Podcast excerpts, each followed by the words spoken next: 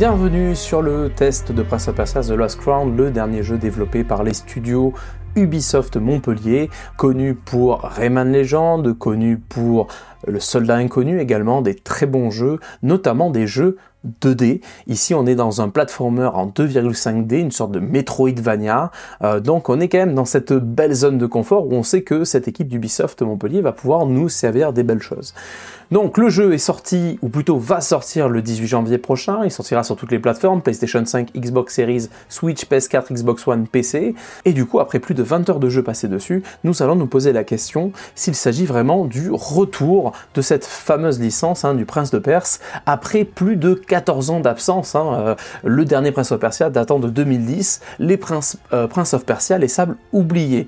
D'ailleurs, avant de démarrer ce test, il est important de rappeler que Prince of Persia, c'était quelque chose de malade dans les années 2000. Hein. Beaucoup de joueurs ont découvert d'ailleurs la licence Prince of Persia dans les années 2000, notamment avec le fameux épisode euh, Prince of Persia, les sables du temps, où on incarnait le prince. Euh, le jeu à l'époque avait un gameplay qui était assez bah, plaisant, qui était même excellent. On devait du coup jongler entre des phases d'exploration, d'énigmes, hein, souvent qui étaient assez difficiles. On avait aussi des phases de combat. On pouvait manipuler le temps, ce qui a enrichissé encore plus le gameplay. Euh, le tout faisait qu'il s'agissait d'un jeu d'action plateforme qui était absolument excellent. D'ailleurs, il a eu plein de suites, hein, euh, je ne vais pas toutes les vous les nommer ici, mais le jeu a vraiment occupé l'espace vidéo, vidéoludique durant presque 10 ans chez Ubisoft, avant d'être remplacé par Assassin's Creed qui lui est devenu la licence majeure hein, de côté Ubisoft, après avec Watch Dogs, Far Cry, etc. Bon bref, on a un petit peu oublié Prince of Persia ces dernières années, donc c'est qu'avec une, impatience et une excitation qu'on a mis les mains dessus et qu'on va se demander est-ce qu'il s'agit vraiment du retour triomphal de cette belle licence des années 2000 Beaucoup de joueurs, hein, au vu des premières images, espéraient plutôt un, remake très proche euh, de celui des années 2000, donc ce qui rajoute encore plus d'éléments à décrypter dans ce test, puisque Ubisoft a fait le choix euh, d'un style de jeu différent de celui des années 2000, puisqu'on n'est plus dans un jeu 3D de plateforme, mais dans un Metroidvania, donc une sorte de side-scroller, donc vu de côté en 3D, plutôt en 2,5D, avec euh, des personnages designés beaucoup moins de manière réaliste entre guillemets mais un peu plus cartoonesque euh, limite manga. Est-ce que ça marche? Euh, est-ce que le tout fonctionne? Est-ce que la magie Prince of Persia opère encore? C'est ce qu'on va voir tout de suite dans ce test de Prince of Persia The Lost Crown Pour commencer, on n'incarne plus le prince de Perse, prince mais un Segari, une sorte de gardien, euh, qui est appelé également un immortel, qui fait partie de la bande des immortels, un petit peu comme des pseudo-gardiens de la galaxie euh, de la Perse, hein, qui, sont, euh, qui ont différentes capacités, chacun a une capacité bien particulière, et vous faites partie de la garde rapprochée du prince de Perse, qui s'est fait fraîchement kidnapper, voilà, après une grande bataille, et du coup vous devez retrouver sa trace et vous suivez la trace jusqu'au Mont Caf, qui est un lieu qui est assez immense, une sorte euh, d'ancien palais gigantesque, qui est frappé d'une malédiction temporelle où le temps semble figé avec différentes dimensions temporelles. Et du coup, vous allez devoir bah, naviguer, explorer, découvrir ce lieu euh, pour essayer de retrouver le fameux prince de Perse kidnappé, comprendre ce qui s'est passé, euh, et ainsi votre personnage va évoluer au fur et à mesure des niveaux, ce qui va vous permettre d'explorer des nouveaux lieux, découvrir les zones, et euh, vous avez à votre disposition plusieurs éléments essentiel, important, que je vais vous détailler maintenant. Vous avez tout d'abord votre œil du maraudeur qui symbolise par une carte qui du coup vous permet de repérer les zones où vous êtes allé. Euh, elle vous permet aussi de repérer les emplacements des, euh, des, points de dépassement rapide, euh, des checkpoints, des endroits où vous êtes mort, des endroits potentiellement bloqués et de nombreuses choses en fait qui vont vous aider dans l'exploration et à éviter de vous perdre. Cette carte, elle peut être faite de deux façon, au départ du jeu, vous avez le choix entre euh, une carte sans guide, sans le point d'intérêt où vous devez avancer pour votre quête.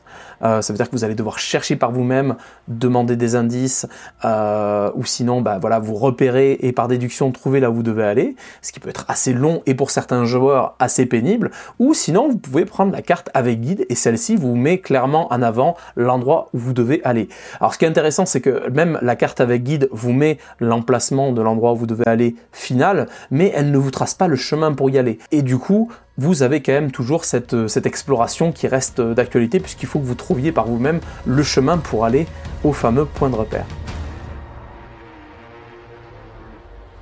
Vous allez également croiser d'autres choses sur votre route. Vous allez croiser bien sûr, comme je vous ai dit tout à l'heure, des alliés qui vont vous donner des éléments scénaristiques ou des cutscenes. Vous allez avoir bien sûr différents types d'ennemis. On a là beaucoup d'ennemis d'ailleurs qui sont assez variés selon les niveaux, selon les zones, et c'est assez plaisant.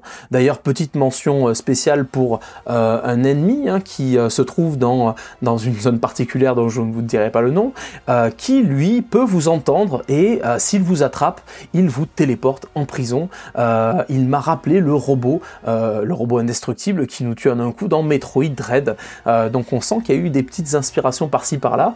Et du coup, pour l'éviter dans certains euh, niveaux, ben, on est obligé de faire certaines manipulations qui rajoutent du challenge puisqu'on a à la fois des ennemis classiques qui veulent nous tuer et cet ennemi qui rôde et qui écoute pour voir si on est dans le coin et s'il nous entend, ben là, il y a une petite course poursuite qui peut se créer dans le niveau, euh, ce qui rajoute de la tension et du coup de, de l'intérêt dans certains passages. Euh, du coup, vous allez avoir des passages aussi qui sont très variés avec d'endroits qui sont un petit peu difficiles d'accès. Il va falloir sauter au bon moment, il va falloir accéder à certaines zones difficiles. Donc euh, on a certains passages qui sont assez compliqués, vraiment, où il va falloir que vous maîtrisiez euh, certaines compétences hein, au bout d'un moment pour pouvoir passer d'une zone à l'autre ou que vous disposiez de certaines armes comme par exemple l'arc pour activer des cloches qui via la résonance va vous activer des plateformes pendant quelques secondes. Ce qui peut rendre parfois certaines escalades euh, assez difficiles puisque il faut qu'au bon moment vous tiriez sur la cloche pour activer la, euh, pour activer la plateforme. Alors quand j'en parle comme ça ça peut sembler difficile mais du coup ça met en avant aussi une grande qualité du jeu qui est son accessibilité sur euh, son challenge pour m'expliquer sur ça, euh, le jeu est très challengeant. Si vous lâchez quelqu'un à un stade avancé du jeu, il y a de fortes chances qu'il vous tue le personnage en quelques secondes. Par contre, euh, la courbe de progression du jeu est très bien faite dans le sens où vous allez petit à petit euh, adopter de nouvelles armes, de nouvelles compétences. Et le jeu, au moment où vous adoptez ces nouvelles armes ou compétences, va vous laisser plusieurs euh, niveaux, plusieurs plateformes où vous allez pouvoir mettre à contribution cette compétence. Par exemple, au début du jeu où il faut commencer à bien maîtriser les sauts contre le mur, vous allez avoir pas mal de zones comme ça hein, qui, euh, qui, qui, sont dans les premiers mètres après le début du jeu. Puis après, vous allez maîtriser le dash. C'est une sorte de saut qui vous permet de faire une petite accélération comme si vous courez sur le mur, qui vous permet d'aller plus loin quand vous êtes en l'air. Et vous allez avoir après au moment où vous commencez à maîtriser cette, euh, cette technique, pas mal de zones qui demandent à la fois des sauts euh, sur les murs et également du dash, donc pour aller un peu plus loin, et ainsi de suite. Quand vous allez avoir un arc, vous allez commencer à avoir au début des zones qui vous demandent de, tirer à l'arc pour ouvrir une plateforme et pour pouvoir aller dessus, et après vous allez devoir enchaîner à la fois un dash, à la fois un tir à l'arc, etc. Voilà, vous me suivez, il y a cette courbe de progression qui fait en sorte qu'au bout d'un moment, on se dit, bah dis donc, on se retrouve avec des niveaux qui sont challengeants, mais vraiment très challengeants, mais euh, qui ne sont pas si injustes que ça, puisqu'on a eu le temps euh, vraiment de s'imprégner euh, de chacun des éléments de gameplay, et ça c'est une belle force, ça rend la progression dans le jeu assez intuitive, même si parfois c'est très challengeant et ça peut être très énervant. Vous avez ensuite les arbres magiques que vous allez rencontrer sur votre chemin qui font office de checkpoint, ça veut dire que si vous mourrez, vous allez revenir à l'arbre le plus proche sur votre route. Euh, et également cet arbre, lorsque vous le croisez, vous pouvez recharger votre énergie, récupérer euh, des fioles de potions pour votre santé, et également récupérer vos flèches, euh, recharger vos flèches, vos armes, et surtout changer vos amulettes. Les amulettes sont une sorte de, je ne vais pas dire un arbre de compétences, parce que vous avez également des compétences que vous allez acquérir tout au long du jeu, mais ça j'y reviens juste après dans les combats et les boss. Ici, on est plus sur euh, des amulettes qui vont vous donner euh, une certaine puissance ou un certain avantage euh, dans certains cas. Elles peuvent vous donner un coup supplémentaire. C'est vrai que ça peut s'approcher un coup spécial, mais non. Elles vont vous rendre potentiellement légèrement plus solide. Elles peuvent vous donner des capacités particulières, mais vous avez des places limitées autour du cou. Donc, vous devez parfois choisir entre certaines amulettes et d'autres. donc, tout au long du jeu, lorsque vous passez par exemple à un arbre magique, hein, il y en a beaucoup, hein, puisque c'est des checkpoints qui sont euh, disséminés un petit peu partout euh, dans les niveaux, vous pouvez changer vos amulettes pour modifier les caractéristiques de votre personnage. Côté combat, alors comme le déplacement, les combats sont euh, assez intuitifs il faut le dire. Hein. Euh, très vite, on comprend voilà comment taper, comment esquiver, comment glisser. Euh, lorsqu'on part très bien adversaire, on a une petite cutscene euh, qui est assez jouissive où voilà on s'en débarrasse, on abrège ses souffrances, si on peut dire. On a du coup euh, le choix entre tirer sur notre ennemi avec les flèches, lui envoyer une sorte de, petit boomerang si cet ennemi est assez loin, euh, et bien sûr le frapper avec nos doubles sabres. Euh, donc l'ensemble fait que on peut bien sûr enchaîner différents types de combats lorsqu'on a plusieurs ennemis. Ça veut dire glisser sur un ennemi, le taper. Lorsqu'il est en l'air, pourquoi pas lui envoyer des flèches dessus, ou envoyer une flèche sur un autre ennemi avant qu'il nous attaque. Voilà, il y a moyen de combiner ces différentes attaques euh, et surtout bah, de mettre en action les attaques spéciales. Ce qui vous permet donc de tuer euh, vos ennemis en un coup ou de déclencher une capacité spéciale qui peut par exemple recharger votre vie, vous protéger, etc. Euh, de ce côté-là, cette fonctionnalité est plutôt bienvenue, elle reste classique pour le genre, hein, une super attaque qu'on peut débloquer au bout d'un moment. Les combats dans la majorité de jeux sont assez plaisants, dynamiques ils sont un peu brouillons quand on a beaucoup de monde, mais bon, ça passe, on va dire. Et les coups spéciaux, euh, lorsqu'on les déclenche, on est bien content, mais la plupart du temps, euh, j'ai trouvé que la jauge sur le côté était assez peu visible, ce qui fait que, euh, bah, globalement, bah, je m'en servais pas énormément puisque je voyais pas quand j'avais la jauge. Et parfois, je le voyais un peu tard, parfois après les combats. Alors, je vous parle de ça dans des combats classiques. Lorsqu'on est dans des combats avec des boss, on regarde beaucoup plus la jauge parce qu'on a vraiment besoin pour venir à bout des boss. Et j'en profitais aussi pour parler des combats de boss qui sont assez euh, intéressants, challengeants, euh, légèrement répétitifs, même s'ils apportent à chaque fois une petite touche de gameplay intéressante, puisque chaque boss reste quand même différent. On retrouve des petits patterns euh, similaires, mais voilà, donc ça reste quand même assez intéressant à faire sans être non plus trop injuste. Ça reste des combats de boss, mais bon, on se retrouve quand même euh, dans quelque chose de, classique pour le genre, avec bien sûr les cutscenes qui font plaisir, bien sûr, lorsqu'on arrive à certaines phases de combat. Ça, on ne peut pas le nier. Mais bon, on est sur un classique dans le genre au niveau des combats, des combats de boss. Euh, rien de, plus à dire là-dedans, hein, que ce soit euh, un immortel, le prince de Perse. Il n'y a pas vraiment de, nouveauté par rapport au genre. On reste dans un pur jeu de combat Metroidvania hein, entre plateforme et combat, vraiment un équilibre qui est plutôt sympa sans être révolutionnaire. Le tout nous amène à un peu plus d'une vingtaine d'heures de jeu, euh, qui peut être bien sûr prolongé par les quêtes secondaires. Euh, quêtes secondaires que j'ai pas forcément trouvé très intéressantes. On, dirait vraiment du remplissage pour euh, du complétionnisme, ce qui n'est pas mon style de jeu. donc après quelques quêtes secondaires, j'ai vite passé mon tour pour me concentrer sur la quête principale, qui déjà occupe beaucoup de temps. pour ce style de jeu, avoir plus d'une vingtaine d'heures reste quand même très appréciable, surtout qu'on est sur des certains niveaux vraiment euh, assez intense. Hein. On a des passages où on va qu'on va sentir passer, d'autres qui sont très plaisants, euh, qui sont assez euh, où on est dans un véritable défouloir. Donc on va dire que la durée de vie reste quand même excellente pour un jeu du genre. De ce côté-là, rien à dire. Hein. Surtout que bah, il faut regarder aussi à combien le jeu est vendu. le jeu est vendu aux environs de 50 euros. Donc on est sur quand même aussi, si on peut dire, si on peut parler en rapport qualité-prix heure de jeu, on est sur quelque chose qui est plutôt intéressant on en a pour notre argent à ce niveau-là. En conclusion, Prince of Persia The Lost Crown signe selon moi un véritable retour euh, de la licence Euh, et d'ailleurs un retour qui est plutôt original. Au lieu de euh, revenir juste sur ces bases qui ont fait euh, son succès, notamment dans les années 2000, les équipes d'Ubisoft Montpellier ont tenté quelque chose de nouveau. elles, sont, elles sont rapprochées d'un gameplay plus à la Metroidvania, qui garde quand même les fondamentaux de la série, hein, qui est l'exploration, les combats, certaines énigmes, avec bien sûr tout ce qui s'associe au domaine temporel, ce qui fait que ben on est, on est plutôt bien servi à ce niveau-là.